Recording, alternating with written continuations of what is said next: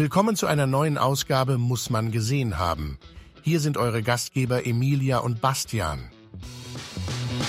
Liebe Emilia, einen wunderschönen guten Abend wünsche ich dir. Dir auch, lieber Basti. Wie geht's dir? Mir geht's gut, wie geht's dir? Mir geht's auch, ja, den Umständen entsprechend. Schön deutsch antworten Den Umständen natürlich. entsprechend. Kann- Ich kann nicht meckern, ne?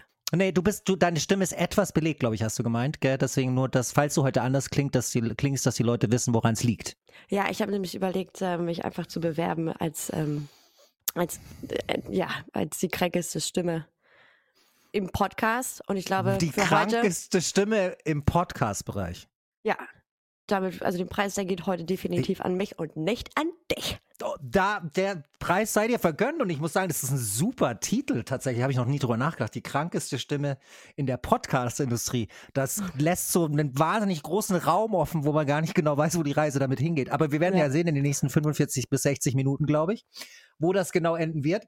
Liebe Emilia, Lieber Basti. sollen wir gleich mit der Tür ins Haus fallen und äh, verraten, welchen Film wir, über welchen Film wir heute reden? Außer, nein, Moment, bevor wir das machen. Entschuldigung, ganz kurz, ganz kurz. Ganz kurz, Wir sind ja aha. heute beim ersten Podcast tatsächlich, nachdem wir live gegangen sind. Das darf man ja Yay. sagen, oder? Herzlichen Glückwunsch, Basti.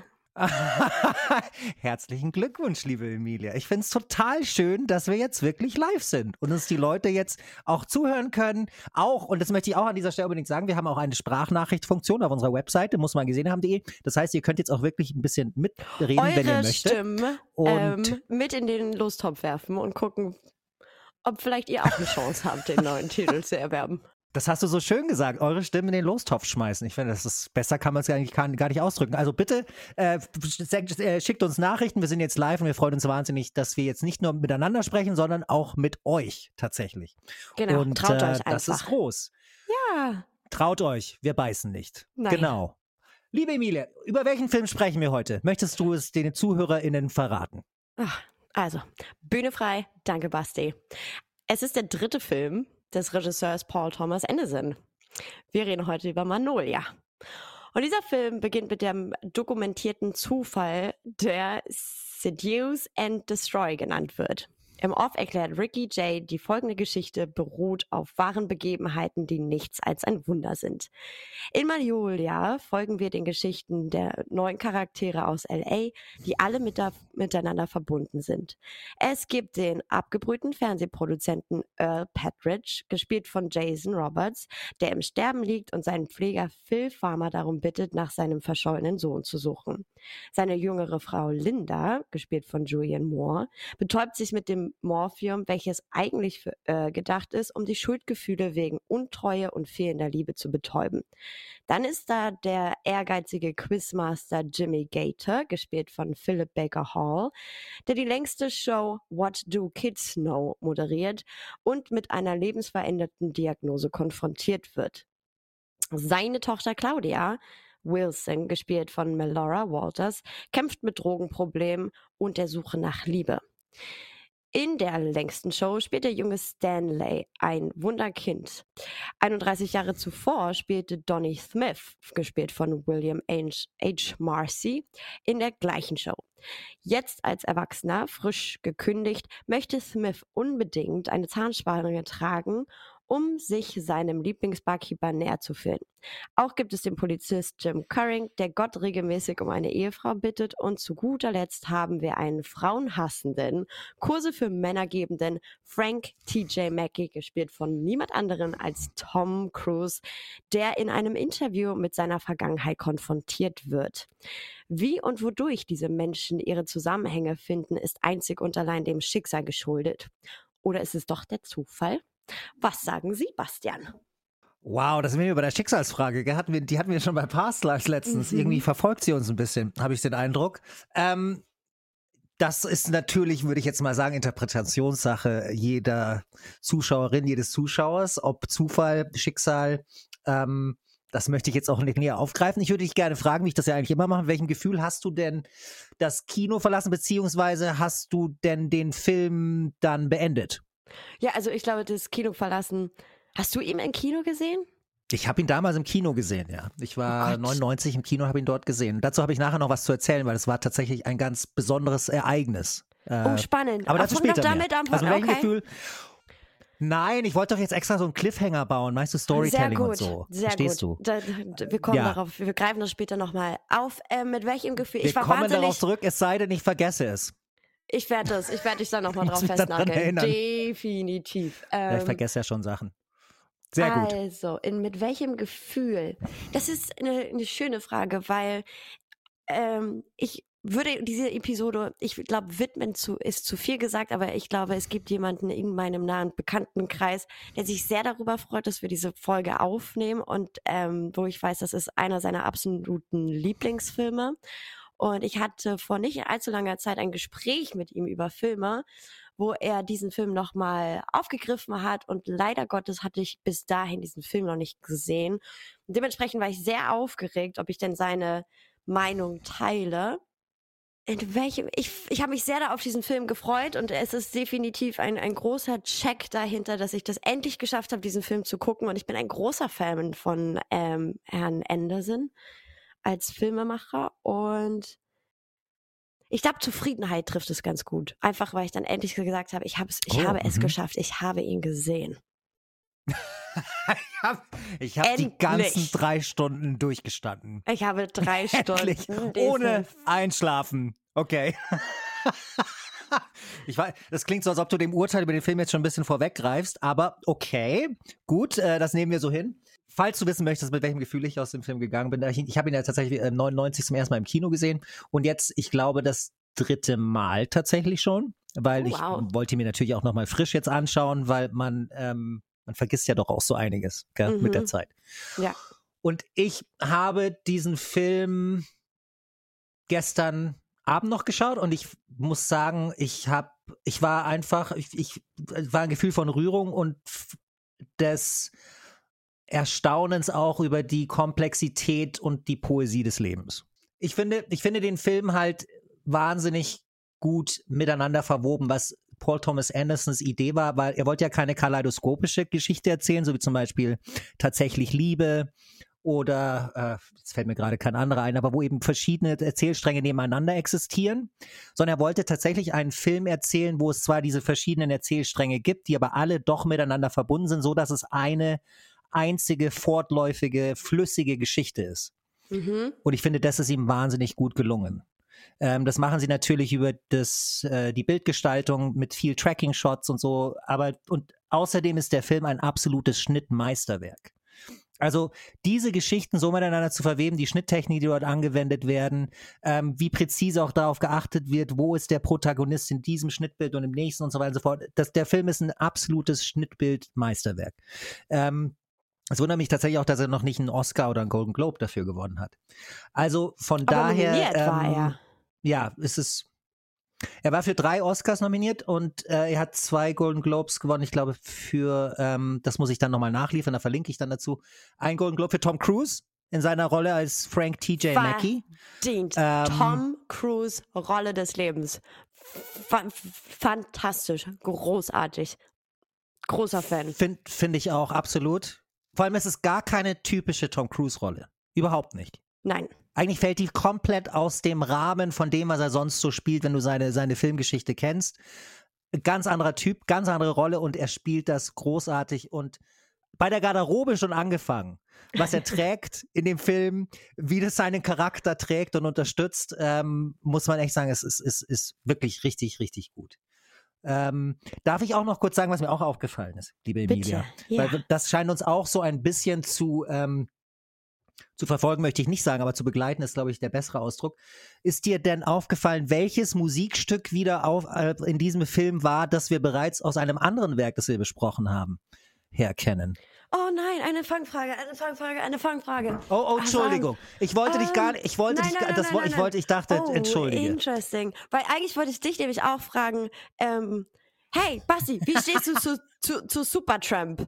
Und jetzt äh, habe ich das Gefühl, wenn ich jetzt sage Supertramp, stimmt aber nicht. Es stimmt nicht. Oh. Es ist, ähm, oh, wenn du es sagst, weiß ich, dass ich Doch, Supertramp stimmt auch. Doch, Moment. Moment, wir einigen, wir einigen uns jetzt auf jeden Fall auf Supertramp, weil Supertramp ist auch äh, in dem Film vermehrt, kommt es vor und ist super. Ich mag Supertramp total gerne. Ich habe die auch mal live in München gesehen, tatsächlich. Tolle Oh. Band, ich mag die total gerne. Dieses et etwas Träumerische, das sie haben, so, ich mag das gerne.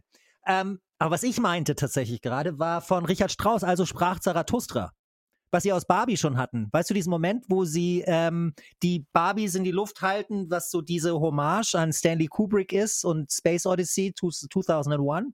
Ja. Das ist ja wieder genau dieselbe Musik. Aha. Und das Lustige aber daran, und da steckt so viel Humor drinnen, finde ich, ist, dass ähm, diese, diese Musik ja bei Space Odyssey, genauso wie bei Barbie, diesen einen Moment der, des Erkenntnisgewinns trägt. Ja, so man hält die Puppe hoch oder da war es dann eben, oder bei Stanley Kubrick, ähm, man hält, reckt das so empor und Ja. dann fängt diese Musik richtig an, wo dann geschnitten wird von dem, dieses Werkzeug, das sie halten, das erste Werkzeug, wird umgeschnitten auf das Raumschiff. Und diese Erkenntnis von den Steinzeitmenschen in die Raumfahrt. Dieser Übergang wird durch die Musik gemacht. Und bei Barbie war es ja ähnlich. Da war es erst diese Puppen, die sie emporheben und dann geht es so ins dieses Barbie-Land und diese Weiterentwicklung dieser Idee. Und Ja. hier war es genauso. Und das ist der Moment, wo eben äh, Phil Palmer, gespielt von dem großartigen Philip Seymour Hoffman, in diesem Film auch, Aha. den ich wirklich sehr liebe.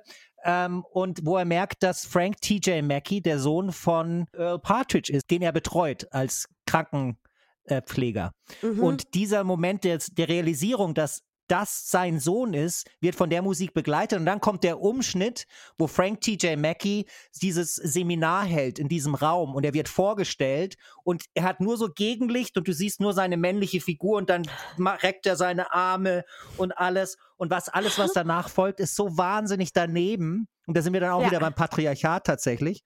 Ähm, und das fand ich einfach wahnsinnig spannend. Aber diese, diese, dieser Humor, der da in dem Ganzen mitschwebt, von diesem Space Odyssey 2001, weil Barbie gab es ja damals noch nicht, dass du auch diesen Übergang machst von der einen in die andere Phase und, äh, und, und dann eben auch siehst durch diesen Humor, wie lächerlich eigentlich diese ganze Show ist, die Frank T.J. Mackey da aufzieht.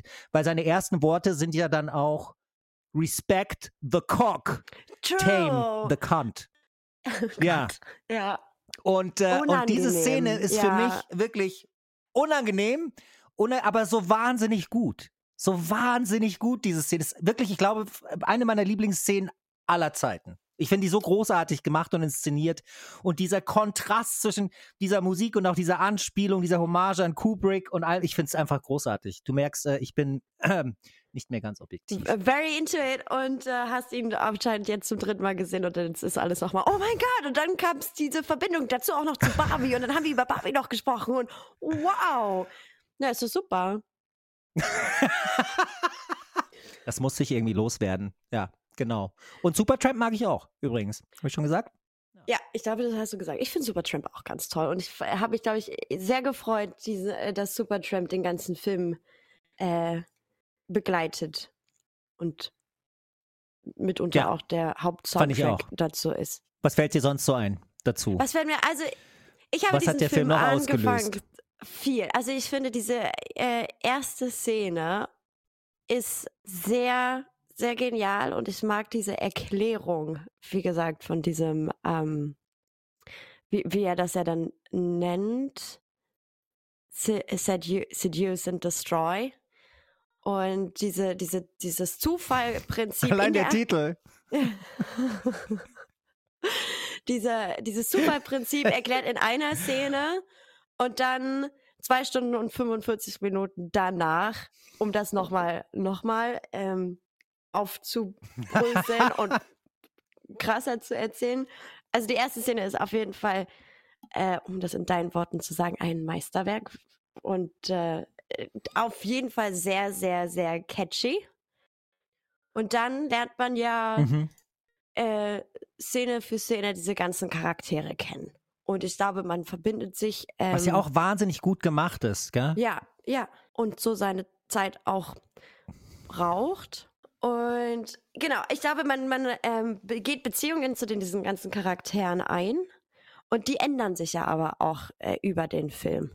Total. Absolut. Und man wird auch oft so ein bisschen mit seinen Vorurteilen konfrontiert, finde ich. Äh, zum Beispiel, zum Beispiel die Szene, wo Julian Moore, die wird ja am Anfang, hast du den Eindruck, sie hätte Earl Partridge geheiratet, sie ist viel jünger als er und sie hätte ihn wegen des Geldes geheiratet. Und der Eindruck entsteht auch so am Anfang, ähm, weil sie dann irgend zum Arzt geht und wegen den Medikamenten nochmal nachfragt und du auch siehst, wie sie eigentlich mit dieser Krankheit so gar nichts anfangen kann, wie sie überfordert ist und so weiter und so fort. Und man hat so das Bild eben von dieser Erbschleicherin, so ein bisschen. Ja, und dann kommt äh, aber dann irgendwann die Szene, wo sie dann eben einkauft. Äh, sie geht in eine Apotheke und hat all diese Rezepte für wirklich harte, schwere Drogen, ganz doll schwere Medikamente. Und dann wird sie von dem Apotheker und dem Assistenten so wirklich geprüft, als ob sie ein Junkie wäre. Und sie schauen sie mal so von der Seite an und das ist auch filmisch wahnsinnig gut umgesetzt, so über diese, diese, diese langen ähm, Teleshots äh, über den Counter hinweg und so. Ja, aber dazu und muss äh, man fühlt auch sich da auch sagen, dass beobachtet. sie, dass sie ja ähm, auch der Junkie ist letztendlich. Ich, ich, also ich hätte jetzt nicht als Junkie bezeichnet, ich hätte gesagt, sie ist natürlich jemand, der mit der mit der Lebenssituation, in der sie sich befindet, vollkommen überfordert ist, momentan. Ähm, und darauf findet man ja dann im Laufe des Films auch Hinweise, warum das so ist. Ist er die, dass sie anfängt, umso mehr sie eben die Drogen ihres äh, sterbenden Ehemanns mit wird sie dadurch und er trinkt halt mehr oder minder in, in einer ganz krassen Form von Selbstmitleid. Und also, ich habe ihr das nicht wirklich abgenommen. Ich habe einfach immer das Gefühl gehabt, okay, sie ist halt einfach so in ihrem, okay, wenn ich jetzt nicht der nächste Morphium-Kick kommt, dann. Also schon, sie ist einfach sehr mit sich beschäftigt. Das ist eine Frau, die sehr mit sich beschäftigt ist. Und natürlich, äh, das gibt sie ja dann auch zu, zu sagen, ähm, ich habe ihn nur geheiratet und ich habe ihn nie geliebt. Und plötzlich durch diese, also das ist das, was ich äh, daraus gezogen habe, durch diese Drogen kommt sie dann plötzlich dazu zu sagen, nein und doch, und jetzt liebt sie ihn nur noch mehr und jetzt will sie dann das Erbe ändern, um äh, sich da rauszunehmen und das soll doch bitte, sollen doch bitte die Kinder kriegen. Ähm, und das äh, ist doch eher drogenbedingt gewesen. Ah, schau, das ist interessant, weil das war für mich genau andersrum. Also Aha. für mich war das so, dass die Liebe, die sie empfindet, nicht wegen den Drogen ist. Ich glaube, Liebe, ja, also vor allem, wenn man sich dann so weit rausnimmt und sagt, äh, ich möchte auch auf mein ganzes Erbe verzichten und so weiter und so fort, dann hat das für mich schon was mit einer tiefer liegenden Einsicht zu tun und auch mit, mit Gewissensfragen und, äh, und, und wirklich etwas, das sehr, sehr tief liegt. Und ich glaube, die Drogen haben ja dann vor allem dabei zu geholfen oder helfen ihr vor allem dann dabei, eben diese mit ihrem eigenen Schmerz klarzukommen, der in vielen Bereichen liegt, äh, nicht nur im Tod oder bevorstehenden Tod ihres Mannes, sondern eben vor allem auch mit diesen Einsichten. Ähm, aber das, hier- es gibt ja kein richtig oder falsch. Das wäre jetzt meine Interpretation gewesen äh, des Ganzen. Äh, aber dennoch ist es ja nicht so einfach, wie man zu Anfang über sie denkt. Und ich glaube, das ist ja der springende Punkt, äh, dass sie einfach nur eine Erbschleicherin ist, sondern sie ist ein sehr komplexer Mensch äh, mit sehr komplexen Ansichten, die zu sehr komplexen Emotionen natürlich auch ähm, in der Lage ist und die auch hat. Und genau diese komplexen Emotionen auch dafür sorgen, dass sie eben äh, so daran zu tragen hat, was ihr das Leben im Moment als Aufgabe stellt. Und das fand ich war sehr, sehr gut. Und das gibt's ja in dem ganzen Film auch immer wieder, dass du mit deinen eigenen Vorurteilen gegenüber vieler dieser Charaktere konfrontiert wirst. Und das Mhm. macht den Film meiner Meinung nach ja auch so wertvoll, weil du eben siehst, es gibt keine Archetypen, es ist niemand, der ist so und nicht anders, sondern die haben alle wahnsinnig viele Ebenen und verschiedene Lagen und du kannst das alles so ein bisschen auseinanderziehen, wie so das Haut, Häuten einer Zwiebel, finde ich, in dem Film. Okay. Ja, er ist schon, ich finde diesen Film sehr traurig, also er ist sehr tragisch. Es ist ein sehr tragischer Film und ähm, emotional auch. Und Hm. hat am Ende, glaube ich, auch diese absolute Schwere, weil es, es ähm, eben, genau, man wird konfrontiert mit äh, krebskranken Menschen, ähm, sterbenden Menschen, Hm. Menschen, die sich umbringen wollen, ähm, viel Familienzerrüttlung, was auch nicht einfach ist. Also jeder Charakter in diesem Film struggelt wirklich hart mit seinem eigenen Leben. Und das fängt ja bei dem, auch bei den Absolut. Kids dann an, mit dem kleinen Stanley, der einfach darauf getriggert wird, ähm, äh, von, nicht getriggert, ähm, genau, vorbereitet wird von seinem Vater, der dahinter sitzt und sagt, du musst jetzt das klügste Kind der Welt werden und du musst da jetzt durchgehen. Und es ist ein Kind, das eigentlich, es muss ja nur auf Toilette. Und man denkt die ganze Zeit, ja, aber dann spielt dann halt noch eine, eine Werbung mit ein und lasst doch dieses Kind einfach auf Toilette. Und dann gibt's ja diesen Showmoderator, dem alles egal ist. Das finde ich auch so geil, wie er das gerade gespielt. Der einfach sagt so, wenn seine Frau ihn anruft und äh, vor der Show und fragt, wie geht's dir? Und er sagt, I'm drunk. Und sie sagt, äh, slow drunk hm. or fast drunk? Und er so, fast drunk. und geht dann einfach auf die Bühne, um zu sagen, mir ist jetzt alles egal, mir ist alles egal. Und ähm, genau, man, man wechselt halt in diesem Film auch schnell immer diese Perspektive von diesen Menschen, die man eben äh, vorher kennengelernt hat. Und dann zu sagen, ah, ich war jetzt bei ihm, aber jetzt bin ich ja plötzlich irgendwie bei dem Kind und dann bist du wieder bei dem, bei dem Dad. Und ähm, ja. Aber weißt du, warum das so gut gemacht ist, warum das so gut funktioniert? Das hat auch viel mit der Kameraarbeit zu tun, tatsächlich. Ja. Weil wenn du dir überlegst, und das macht dieser Film so fantastisch, du hast ja oft diese, diese Kamerafahrten, diese Tracking-Shots, wo du irgendwelchen Leuten äh, folgst, die gerade irgendwas tun, sondern du folgst die. Und während du das machst und das verfolgst, wechselt die Kamera auf einmal irgendwo die Richtung oder nimmt etwas anderes ins Visier und auf einmal bist du in einer anderen Geschichte mit derselben Kamerafahrt. Mhm. Und dadurch kriegst du dieses Gefühl, das überlappt sich alles. Es ist alles irgendwie miteinander verbunden. Eins bedingt das andere, so wie der, Fla der, der Schlag eines äh, Schmetterlings, seiner Flügel. Ja, das, ja. dieses Prinzip, dass alles irgendwie miteinander verbunden ist. Und das wird ja durch diesen Film und die, die Kameraarbeit vor allem wirklich wahnsinnig gut zum Ausdruck gebracht. Die Kamera von ähm, Robert Elswit. Von Robert Elswit ist in der Frage oder in dem Film auch wirklich sehr, sehr gut gemacht. Auch vom Look her und allem ähm, ist es einfach aus einem Guss. Und anders kannst du so einen Film tatsächlich auch gar nicht erzählen. Ich glaube, sonst würde er nicht funktionieren und sonst würdest du die Menschen auch sehr schnell verlieren. Glaubst du, der Film würde noch, also heute genauso gut funktionieren, wie er 1999 funktioniert hat? Ich finde, nachdem ich ihn ja gestern gesehen habe, finde ich, der funktioniert immer noch fantastisch, auch wenn man irgendwo natürlich langsam schon raushört, wo mein Urteil heute hingeht. ähm, aber der wird auf jeden Fall, ähm, ich, ich bin halt, meine, meine Zunge ist, äh, liegt mir auf dem Herzen. Oder? Nee, das sagt man im Deutschen, glaube ich, nicht so. Ist egal, ihr wisst ja, was ich meine. Nee, das Herz äh, liegt und, auf der Zunge. Ähm, so sagt man das in Deutschland. Ah, so sagt man, genau. Danke, mhm. liebe Emilia. Das klingt auch viel besser. Anders klingt es so, als ob ich irgendwie morgen mit Schluckbeschwerden aufwachen würde. Mhm. Ähm, also von daher ähm, ist es, ist es, ähm, das ist wirklich sehr gut gemacht und ähm, ja, tolle Arbeit, tolle Umsetzung. Und ich, deswegen glaube ich, natürlich würde der auch noch so funktionieren. Ähm, und der funktioniert ja auch nach wie vor. Also ich habe ihn ja. gestern gesehen und ähm, ich habe nichts vermisst. So. Wer ist denn dein Lieblingscharakter? Oder Paul, was ist deine Lieblings-Side-Story? Ja? Oh, das ist wahnsinnig schwierig. Das ist wahnsinnig schwierig. Oder anders gefragt, gibt es denn eine Geschichte, bei der du nicht so dabei bist? Könnte ich nicht sagen, weil ich tatsächlich den Eindruck habe oder ich finde, dass die Geschichten wirklich, so wie sich das Paul Thomas Anderson vorgestellt hat, wirklich alle miteinander zu tun haben und sich gegenseitig tragen und auch bedingen. Es gibt wirklich für mich in dem ganzen Film keine Geschichte, wo ich sage, die finde ich jetzt nicht so spannend. Bei jedem Umschnitt auf eine andere Szene habe ich mich jedes Mal gefreut und habe mir gedacht, okay, was passiert denn jetzt? Was kommt als nächstes? Und das hat aber auch ein bisschen damit zu tun, das muss man auch an dem Punkt sagen, mit dem Anfang von dem Film. Der ist mhm. ja so mhm. wahnsinnig gut. Das ist, finde ich, ja. einer der besten Anfänge eines jeden Films. Es gibt diese drei Geschichten zu Anfang von den, von Greenberry und Hill, die den Vater von Kindern und, äh, und Geschäftsmann in Greenberry Hill ermorden. Dann gibt es die Geschichte mit dem Taucher, der von dem Löschflugzeug aufgenommen wird in einem See und dann an einem Baum endet und stirbt und die davor auch schon eine Bekanntschaft miteinander hatten. Und dann gibt es den versuchten Selbstmord, der dann aber durch einen Unfall zu einem Mord der eigenen Eltern am Kind wird. Ja, um das jetzt mal ganz kurz zusammenzufassen. Also wirklich wahnsinnig unglaubliche Geschichten. Die habe ich versucht mal nachzuforschen, ob die wirklich existieren oder nicht. Es ist nicht ganz eindeutig glaube ich, aber die Meinung geht eher in die Richtung, dass es sie nicht, dass es sich nicht wirklich so zugetragen hat. Ist Aha. aber auch vollkommen egal.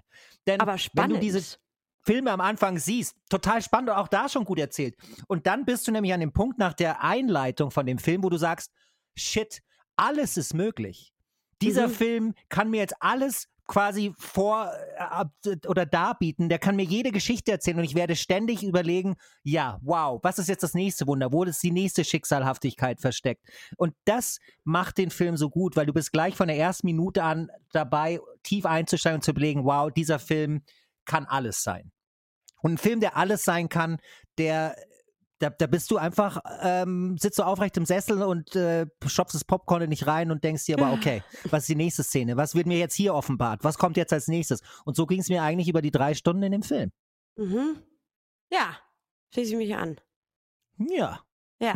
Also vor allem, wenn oh, dann, ähm, okay. ich glaube so, Mm, Also bei mir gab es wahrscheinlich, also ja doch, also nach den, sagen wir, ersten drei, äh, so roundabout zweite Stunde war ich irgendwann so, ersch doch, ich war erschla erschlagen und ähm, habe Mhm. dann echt irgendwie gedacht so, ich weiß, er geht drei Stunden, ich weiß nicht, wo wir sind, aber so ein bisschen hatte ich das Gefühl, wir haben erst die Hälfte.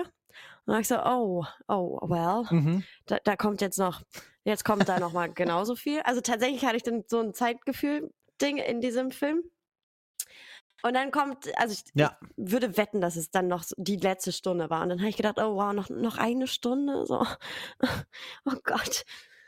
Und dann kommt es aber und dann ist die, die, die Stunde wieder irgendwie, also ich hatte dieses Low und dann war ich aber wieder in, in diesem Up dabei und vor allem mit diesem, und ja, wir spoilern, weil der Film ist jetzt einfach, der ist von 1999 und man, wenn man was von dem Film gehört hat, dann hat man, glaube ich, schon auch das meiste von diesem Film gehört. Genau. Also Und hört jetzt einfach kurz weg, wenn ihr nicht gespoilert es gibt eine wolltet. ganz genau. berühmte Froschszene, dann spoiler ich glaube ich nicht zu viel, aber es gibt eben Ja, die berühmte Mhm. Froschszene und die hat mich so überrascht. Und dann saß ich wieder, wie du sagst, im Sessel und äh, schaufelte das Popcorn in mich rein, wo ich gedacht habe, well, das war unerwartet. Was kommt denn jetzt? Und das, ja, hatte durchgängig Absolut. in diesem Film sehr gut gemacht. Äh, Das ist eine sehr gute Szene, um auf den Cliffhanger von Anfang unserer Aufzeichnung heute zu sprechen zu kommen. Tatsächlich, liebe Ja. Emilia. Ja, jetzt, Aha, hab ich bin jetzt sind wir genau an dem. Punkt. Ja. Ja, ja weil ja, du bist ganz interessiert. Äh, Also, das, es war 1999. Ich war, ähm, ich war 19 zu der Zeit. Wow. Und ähm, bin ins Kino und wusste gar nicht genau, was dieser Film so zu bieten hat. Also ich, ich hatte relativ wenig davon gehört. Ich glaube, ich habe ihn mir angeschaut, weil ähm, ich schwer verliebt war in ein Mädchen zu der Zeit und die fand ihn gut und die hat ihn empfohlen und dann bin ich natürlich auch reingegangen, wie man das so macht. Und bin dann rein und genau bei der Szene, die du gerade beschrieben hast, als Mhm. die Frösche runterregnen, sitzen Jetzt wir im hast du dunklen richtig Kino und dann gespoilert. Jetzt hast du das gespoilert. Ja. Beschwerdebriefe bitte an mussmangesehen haben.de oder als Sprachnachricht gerne. Habe ich das schon erwähnt heute. ähm, und, ähm, und dann sind diese, diese, diese Frösche runter und auf einmal macht's Klack und das Kino ist dunkel und der Film Ist, Ist gerissen. dunkler, Fe Fe ja, dunkler Schirm. Und weißt du, was das Begeisternde aber ist? In dem Moment denkst du nicht, der Film ist gerissen, du denkst dir, wow, der Film macht wirklich alles wahr. Weil eben wie zum Anfang, du denkst, dieser Film, der, der kann dir alles bieten, alles ist möglich. Hat, sitzt du da erstmal im Kino eine gute Minute und denkst dir, das ist wahrscheinlich so gewollt. Das, das ist Teil des Films jetzt oder so. Bis du dann endlich gecheckt hast, nee, nee, das war ein Unfall. Also das war nicht so gedacht. Ja. Und deswegen bis zu dem heutigen Tage, wenn ich die, wenn ich die Frosch-Regenszene sehe, denke ich mir jetzt, jetzt reißt gleich der Film, jetzt ist gleich wieder vorbei. Oh, was für eine Ähm, tolle was natürlich Geschichte. nicht so ist. Doch, ja. Ach, vielen Dank. Dankeschön. Ja, aber das meine ich. Das konnte dieser Film auslösen, weil du wirklich gedacht hast, alles kann jetzt passieren. Und, äh, und das war, und diese eine Minute, die ich da saß und gedacht habe, okay, geil, du musst es jetzt einordnen, das war eine sehr interessante Minute. Auf jeden Fall. Und ähm, Genau. ist dann irgendwas, also ging es dann einfach weiter oder kam irgendjemand ins Kino rein und hat gesagt, entschuldigt, entschuldigt, entschuldigt oder ähm, Ja, genau. Dann gingen irgendwann die Lichter an, dann kam jemand mit Eiscreme und mit Popcorn rein und die haben gesagt, das wird wohl 15 Minuten dauern. Ähm, ihr könnt euch gerne ein Eis nehmen oder Popcorn nehmen und dann mussten wir eine, Viertelstunde warten circa und dann ging der Film weiter. Das, das Lustige damit ist ja, der Film geht ja dann nur noch so und jetzt nochmal Spoiler, jetzt bitte weghören, der geht ja dann nur noch so ungefähr 10 Minuten, Viertelstunde oder so. Also du setzt dich hin, denkst, jetzt kommt nochmal was und dann ist es eh gleich schon wieder vorbei. ja. Ja, also es war, ähm, es war auf jeden Fall sehr spannend. Aber auch was für große Frösche das sind, oder? Also es sind einfach so riesen Frösche. Ja, Industrial Light and Magic hat die Special Effects gemacht. Nicht alle, ich habe den Abspann gestern geschaut, da waren irgendwie drei Special Effects Firmen, aber Mhm. Industrial Light and Magic, also von George Lucas, die ja auch, äh, die ja mit die Platzhirschen sind, was äh, FX-Arbeit betrifft, die haben da viel auch mitgewirkt. Wohl. Deswegen schaut es auch wirklich gut aus, muss man auch sagen. Schaut wirklich echt aus, nach echten Fröschen. Sind sie aber nicht. Fröschen. Nein. Sind sehr große, echte Ja, Frösche. so richtig. Sehr große, echte Frösche. Sollen wir mal auf die, ich finde, ich habe ja in dem, bei dem Schauen äh, so drei, für mich drei so Grundthemen rausgearbeitet bei dem Film. Ja. Mhm. Ähm, Sollen wir darüber noch kurz sprechen? Was meinst Gerne. du denn? Hast du irgendwo so ein bisschen thematisch irgendwas ähm, gesehen, wo du denkst, das war irgendwie miteinander verbunden oder? Ja, also hat schon viel mit Familie zu tun und Familienstrukturen, würde ich sagen. Mhm, auf jeden Fall. Und äh, so in dem Fall eben auch nach der, nach der Akzeptanz und nach der Suche nach Liebe. Weil ich glaube, absolut jeder Charakter in diesem Film, den könnte man runterbrechen und sagen, er möchte eigentlich nur geliebt werden oder wollte. Und aus nicht bekommener Liebe ist er dann zu etwas geworden oder, oder nimmt eben Drogen oder äh, kann mit seinen Emotionen nicht so gut umgehen. Was hättest du denn noch? Also erstmal wollte ich nur gerade sagen, mit der Liebe, da, da ist ein, da, ich greife dem jetzt ein bisschen vor, ein Zitat von Quizkid Donny Smith, ähm, finde ich von Willie H. Macy gespielt, fantastisch auch gespielt, ähm, der die ganze Zeit oder einige Male in dem Film sagt, I really do have love to give. I just oh. don't know where to put it. Ja. Und, ähm, und das ist, äh, deswegen äh, gebe ich dir da vollkommen recht. Ähm, großartiger Charakter, den musst du einfach lieb haben irgendwie. Für mich sind die Themen die nur anders benannt vielleicht, aber auch so wie bei dir. Also zum einen ist es eben der, die Einsamkeit, aber das ist ja dann auch die Liebe, die diese Einsamkeit eben überbrückt. Ich glaube, das ist so ein bisschen diese, diese Idee der Mensch als Insel, der sich seine Übergänge zu anderen Menschen bauen muss und die ähm, aber sehr oft misslingen oder nicht funktionieren. Ähm, dann ist natürlich aber auch Kindesmissbrauch und ich meine jetzt nicht nur sexuellen Kindesmissbrauch, sondern generell auch wie erwachsene Kinder missbrauchen für ihre eigenen Zwecke ist ein sehr großes Thema im Film. Vielleicht sogar das, das, das größte überhaupt ähm, für mich. Und dann ist natürlich und noch das Thema Schicksal und äh, Zufall. Groß gemacht, das stimmt. Äh, dass man, ja, dann hat immer dieses Gefühl, aber es wird nie ausgesprochen. Sehr aufmerksam. Ja, absolut. Ach, vielen, ach, liebe Emilia, vielen Dank. Ja, ich habe ich hab ihn ja auch gerne geschaut.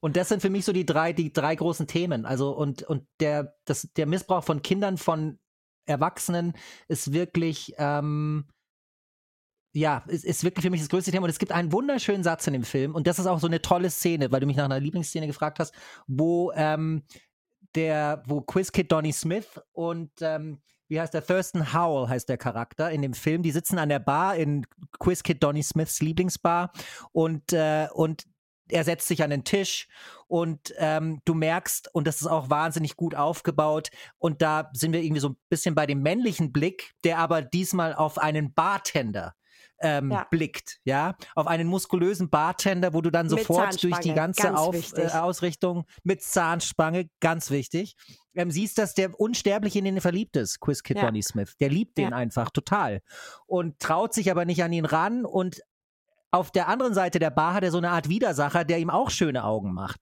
Und aus dieser, diesem, diesem Gefühl des Wettbewerbs um den Barmann setzen die sich dann zusammen und reden und haben einen Austausch, der eigentlich relativ antagonistisch verläuft die ganze Zeit. Und ein Ausspruch, den dieser Thurston Howell, also nicht Quizkid Donny Smith, macht zu ihm im Weggehen, sagt er so, it's, it's dangerous to confuse children with angels.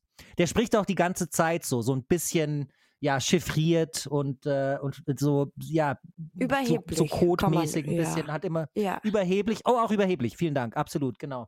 Und das ist so ein Moment, wo dann Quizkid Donny Smith so ein bisschen, ja, sich zur Wehr setzt und, äh, und, und seine Frustration so ein bisschen mit dem Leben auch Ausdruck findet. Und dann verlässt er aber die Bar und am Ende, als er aus der Bar läuft, sagt er, and no, It's not dangerous to confuse children with angels.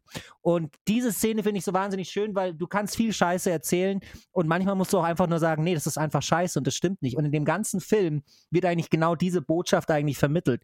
It's not, it's not true that it's dangerous to confuse children with angels. It's the other way around. Mhm. Wir machen eigentlich meistens in unserer Gesellschaft das Gegenteil davon. Wir nehmen, wir nehmen Kinder nicht wahr und wir nehmen sie nicht ernst und wir beziehen sie nicht in unsere Zukunftsüberlegungen und Erwägungen mit ein. Und das ist ein großer Fehler. Und ich glaube, das macht der Film auch sehr, sehr klar. Und deswegen finde ich dieses Zitat wahnsinnig gut. It's dangerous to confuse children with angels. Und dann sagt er, no, it's not dangerous to confuse children with angels. Schöne Szene.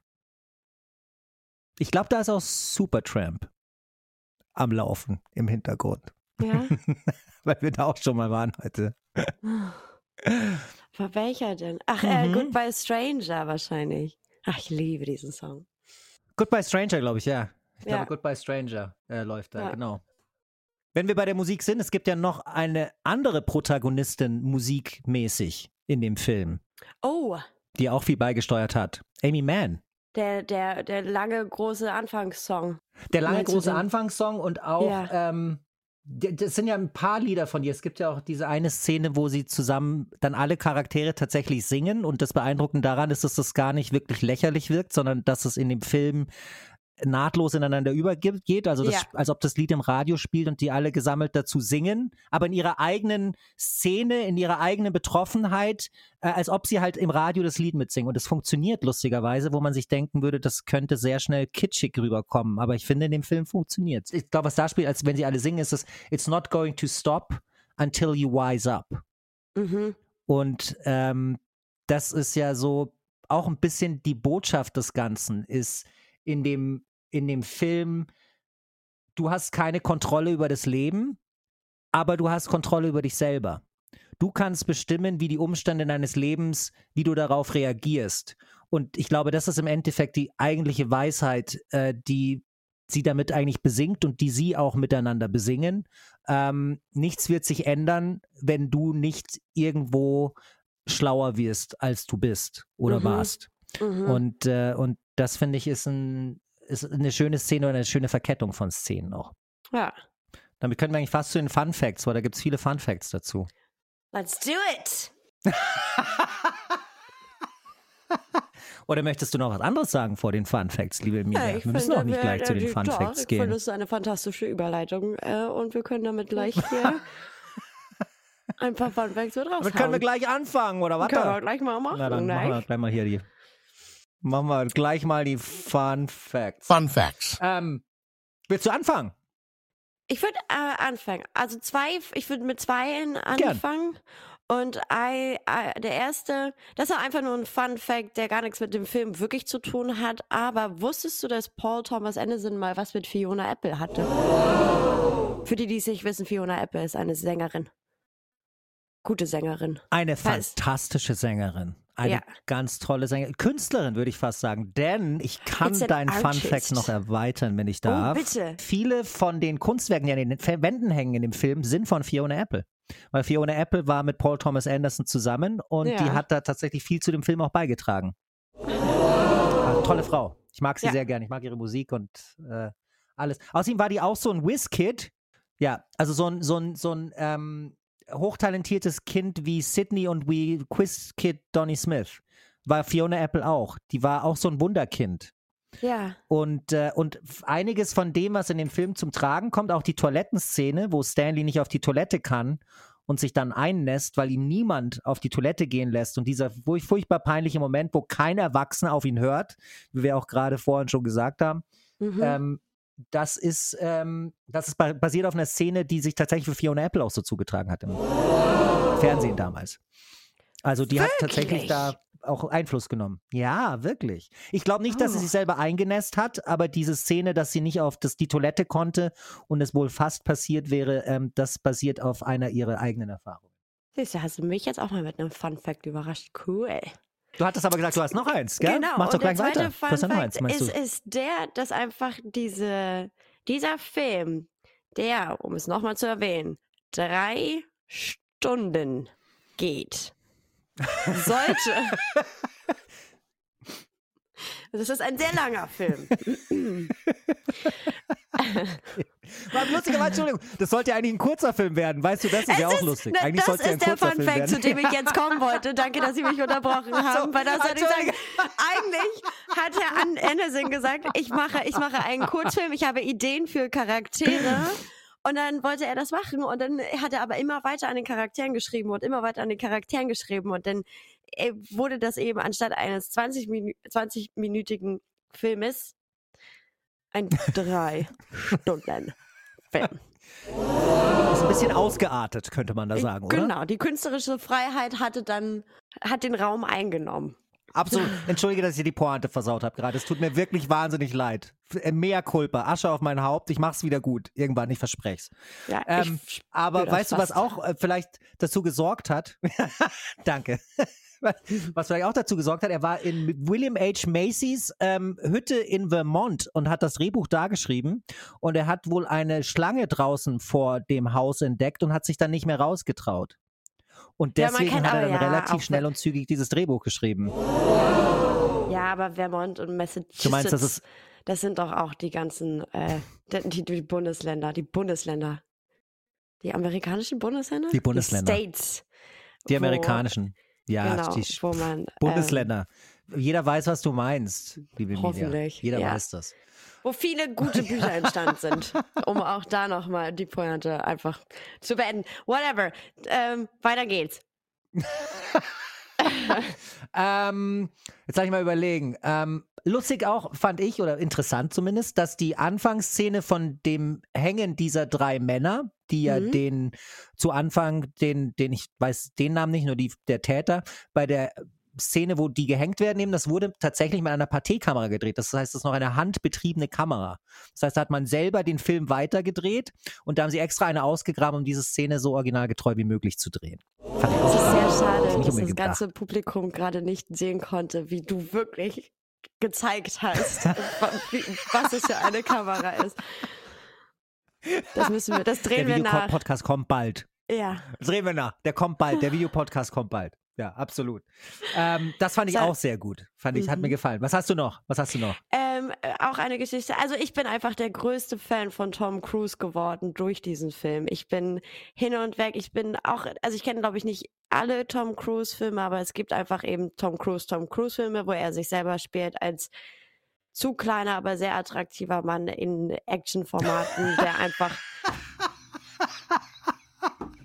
cool ist. Fand ich schön, wie du es gerade gesagt hast. Ja, fand ich schön. Sehr Ich, klein ich Mann, liebe aber. ihn unfassbar in Ice White Shut. Ähm, einzig Ja. guter Kubrick-Film. Ich liebe ihn sehr in Jerry Maguire. Ich liebe ihn sehr in Jerry ich Maguire. Jerry Maguire. Dann kennst du nicht. Musst du schauen. Ah, ja. Musst du gesehen Muss- haben. Musst du gesehen Den haben. musst du aber wirklich gesehen haben. Jedenfalls großer Fan von Tom Cruise geworden nach Ice White Shut und jetzt eben noch der größere, also die Liebe zu Tom Cruise nach der Rolle von Frank TJ. Großartig. Er ist einfach der, der Charakter, der am meisten Spaß macht. Und vielleicht auch einfach, weil man, weil einem das nicht so krass bewusst ist. Und dann ist, ich war jedenfalls immer wieder überrascht, um zu sagen, stimmt, das ist Tom Cruise. Wie cool. Irre gespielt, ganz toll. ja. Und Tom Cruise kam eben zu dieser Rolle, als er mit zusammen mit Nicole Kidman tatsächlich Boogie Nights geguckt haben, währenddessen sie Ice White Shut gedreht haben in äh, England. Und dann hat er ähm, Anderson eingeladen zum Set von Ice White Shut und hat gesagt, hi, ich habe Boogie Nights geguckt, ich liebe deinen Film. Ich möchte irgendwann mal in einem Film von dir mitspielen. Und so kam er dann zu der Rolle von Frank TJ. Ja, und äh, das, die Kinogeschichte ist um einen Charakter reicher geworden dadurch. Auf jeden Fall. Ich bin Ja. ich ganz bei dir. Ich finde ja auch, wie gesagt, die Eröffnungsszene, oder die, das ist nicht die Eröffnungsszene, aber so diese Szene, wo er dieses Seminar eröffnet mit Richard Strauss, äh, also sprach Zarathustra. Ich finde diesen Übergang so fantastisch. Wirklich, das ist eine so großartige Szene, so gut gemacht, weil Ja. es sowas Opulentes hat. Und trotzdem ist es so unglaublich verkehrt, alles, was danach passiert, wie er redet, wie er spricht. Es fällt alles so aus dem Rahmen. Äh, und das ist, äh, ist einfach fantastisch, finde ich auch. Frank TJ Mackey, äh, großartiger Charakter.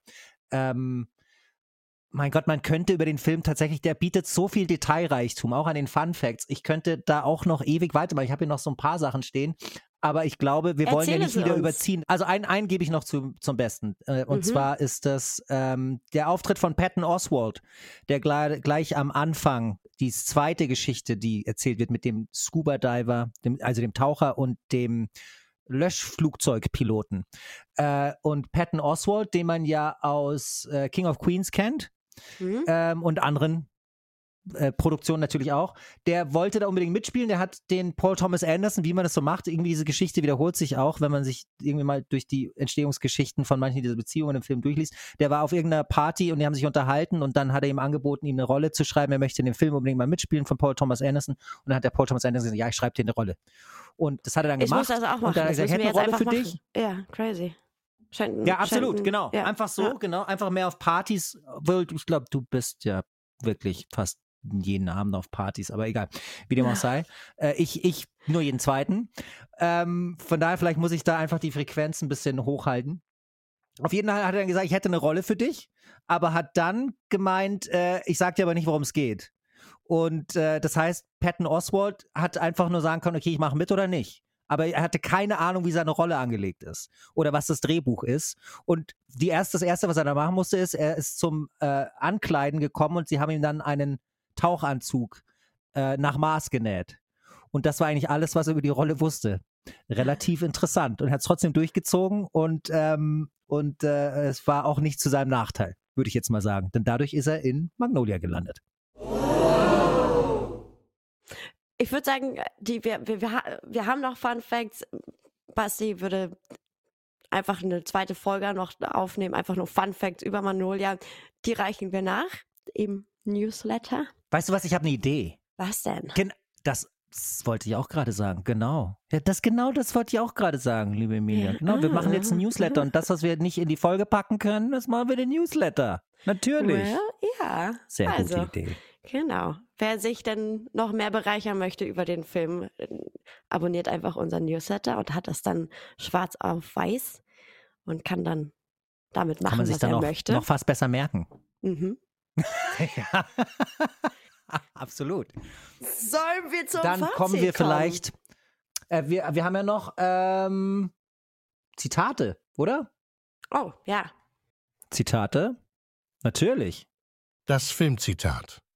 Was ist dein Lieblingszitat im ganzen Film? Ich habe, also ich glaube, das Lieblingszitat ist die die beste oder mit die, den besten Dialog oder den lustigsten. Und ich kann es leider nicht wortwörtlich zitieren. Und es ist, äh, wollte ich aber, ist, wenn der, äh, der Polizist das erste Mal aufgrund einer Ruhestörung gerufen wird und sich mit dieser Frau unterhält und sie die ganze Zeit schreit und er die ganze Zeit sagt, calm down. Und dann sagt sie, calm yourself down. Und es ist ähm, sehr absurd und sehr witzig.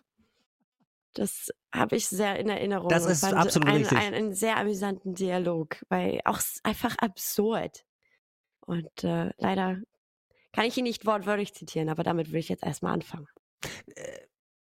Ich glaube, das kann man auch gar nicht wirklich den Wort wirklich wiedergeben, aber das war wirklich so, weil es so ein Staccato-Dialog irgendwo, der, der auch, weiß ich, schwierig, so der sehr situativ bedingt, da muss man wirklich in der Situation sein, aber das ist sehr, sehr witzig, finde ich auch, wo Mhm. er da eben gerufen wird und Macy dann, und das, und das aber auch, das ist so lustig da, findest du das nicht auch? Und dies, wie der Humor in dem Film angebracht ist, ist halt auch Ja. so gut. Erst hast du Ja. diese ganze Auseinandersetzung und die streiten sich und du bist nicht sicher, ob da irgendwas ist, ob sie irgendwas zu verbergen hat und du denkst schon fast, hey, das ist jetzt aber Police, äh, also äh, Polizeigewalt und was weiß ich, der dringt da einfach ein und dann kettet er sie mit Handschellen an die Couch, weil sie sich nicht hinsetzen möchte und dann sucht er langsam die Wohnung und dann macht er den Schrank auf, macht die Decke hoch und dann findet er einen toten Mann und dann sagt er sie, what's that, Marcy? Und Marcy sagt, that ain't mine.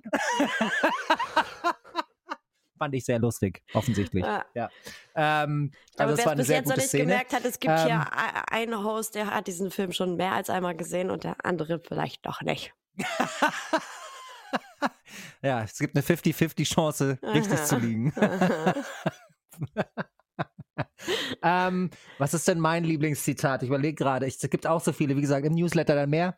Ähm, ich finde ich find die eine Szene finde ich auch sehr gut, die ist relativ kurz, wo äh, Frank T.J. Mackey im Interview sitzt mit der Journalistin und sie ihn gerade damit konfrontiert hat, dass seine Mutter ja gestorben ist, ähm, aber sein Vater noch lebt. Und er hat ja öffentlich immer das Gegenteil behauptet. Mhm. Und dann sitzt er da und sie drängt ihn so in die Enge und er sollte jetzt darauf antworten. Und was äh, Frank dann macht, ist, er zieht sich zurück und antwortet gar nicht mehr. Und du hast in dem Moment auch nur so einen wirklichen Close-up von seinem Gesicht, also wirklich fast formatfüllend. Mhm. Und dann fragt sie ihn irgendwann so, so, so, what, what are you doing now, Frank? Und er sa- schaut sie nur so an, wirklich mit diesem ganz kühlen Blick und sagt einfach nur, what am I doing? I'm quietly judging you. und ich finde, da steckt so viel drinnen. So viel Verachtung in diesen wenigen Worten, aber das kommt so gut rüber. Finde ich ein wahnsinnig gutes Zitat. Vor allem mit der Szene zusammen natürlich. Ähm, kann man ja nicht unabhängig denken, ist es super. Ja. Finde ich richtig gut. Und ich habe noch Ja. äh, so einen aufgeschrieben, Ähm, aber äh, das ist, glaube ja, ich, ähm, bezieht sich auf äh, Bastis und meine private Geschichte. Und zwar ähm, sagt Frank Oh, okay. auch äh, in seiner in seinem in seinem Speech ähm, First of May we celebrate V-Day. Stimmt. Das, schau, ah, sehr aufmerksam. Und der 1. Mhm. Mai ist der Tag, an dem wir uns kennengelernt haben. Der Ja. 1. Mai ist verantwortlich dafür, dass wir heute hier sitzen und diese Folge aufnehmen. Mhm. So und ich also freue mich sehr, dass wir uns am 1. Mai getroffen haben. Ja. Natürlich. Mhm. Und jetzt jeden, jede zweite Woche umso mehr. Absolut. Also ich finde, äh, das ist das ist ein schönes Zitat. Schön, dass du das angebracht hast und auch sehr passend, da wir heute die erste Folge haben, die quasi aufgezeichnet wird, nachdem wir live gegangen sind. Deswegen ist das ja auch was Besonderes heute. ist es. ist es. Dann, ich habe noch, ich habe ja immer so noch eine Lieblingsszene. Darf ich noch kurz meine, meine Lieblingsszene? Ich meine, es gibt ja. auch so viele, aber Ja. Zum Eingang habe ich ja schon gesagt, äh, diese, die, also sprach Zarathustra. Äh, liebe Grüße an Jamie übrigens, das ist eins seiner Lieblingsbücher. Äh, muss ich auch an dieser Stelle sagen. Das darf man. Und, ähm, und was ich auch gut finde, ist vor dieser Interviewszene, wie sich Tom Cruise in der, in der Pause zu diesem Seminar, das er gibt, ähm, umzieht. Und, und er wirklich sich alle Kleider vom Leib, äh, Leib reißt und dann nur noch in dieser tight, in diesen tighty whities dasteht, also in diesen weißen Unterhosen, äh, Männerunterhosen. Und du wirklich auch siehst, wie der sich diese Unterhose so dermaßen ausgestopft hat und sich dann wirklich an diese Frau ranschmeißt. Das ist wirklich, finde ich, äh, fast kaum zu überbieten an, an, äh, an Lächerlichkeit, aber auch tatsächlich auch an echtem Humor. Finde ich auch noch eine sehr gute Szene. Damit soll es das für heute gewesen sein mit Mhm. den Lieblingsszenen. Dann bleibt uns ja eigentlich nur noch eine, deine Lieblingsrubrik, liebe Emilia. Was könnte Mhm. das sein? Die Szene der Woche. Die Szene der Woche.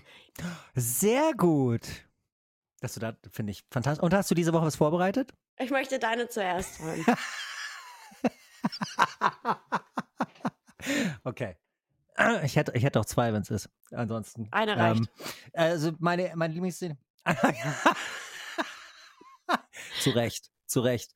Ähm, ich habe ähm, ich hab's schon mal gesagt tatsächlich, dass äh, im Moment, ich werde es trotzdem nochmal wiederholen, weil ich habe es jetzt auch gesehen, äh, unser Planet, Our Planet auf Netflix läuft und ich bin ja ein großer Fan von David Attenborough und dieser ganzen Reihe und ich finde es ganz toll einfach. Es ist so schön.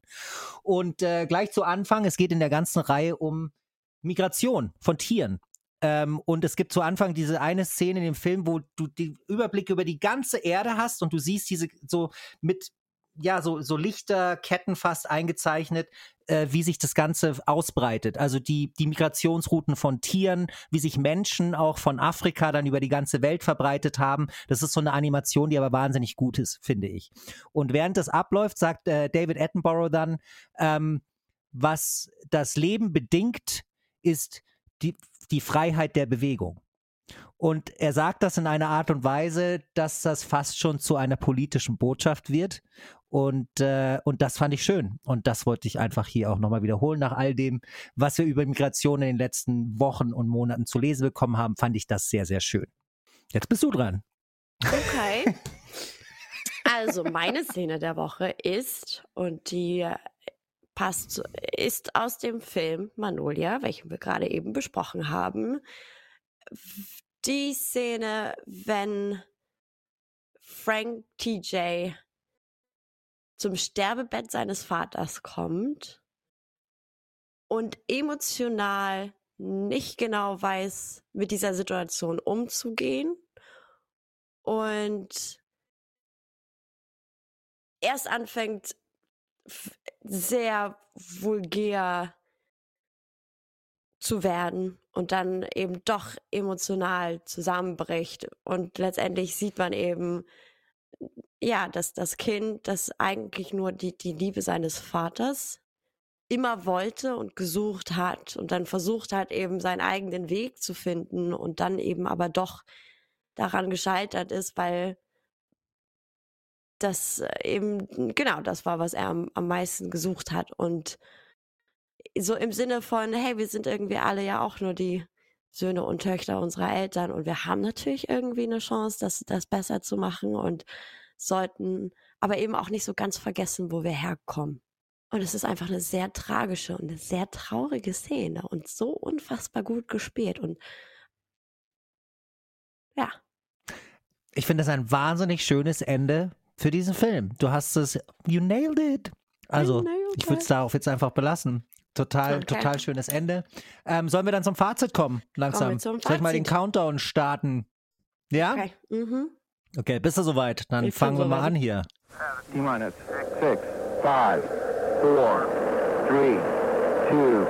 2, 1. Muss man gesehen haben. Muss man gesehen haben, ja. Und ich weiß, Unbedingt. du bist überrascht. Glaube ich, ein ich bisschen. Bin, ich bin überrascht. Ich bin total überrascht tatsächlich. Weißt du, dass ich schon was vorbereitet hatte? Ich hatte nämlich die Idee, was wir machen, wenn wir nicht einer Meinung sind. Darf ich es schon mal ja. anteasern, zumindest ja. wenn es in mhm. Zukunft ist, weil ich habe dir das auch nicht ja. erzählt, gell? Wenn mhm. wir nicht einer Meinung sind, dann ertönt in der Zukunft dieses Geräusch.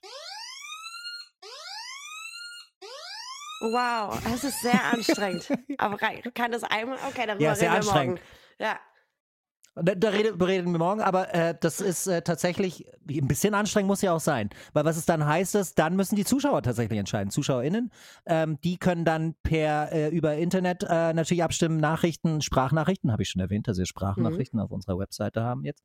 Ähm, und die müssen dann am Ende das Verdikt fällen. Also von mhm. daher, das war die Idee, aber hätte ich jetzt nicht gedacht. Ich freue mich aber tatsächlich, weil es ist tatsächlich einer meiner Lieblingsfilme. Ich finde Magnolia ist ein Meisterwerk. Ganz toller Film.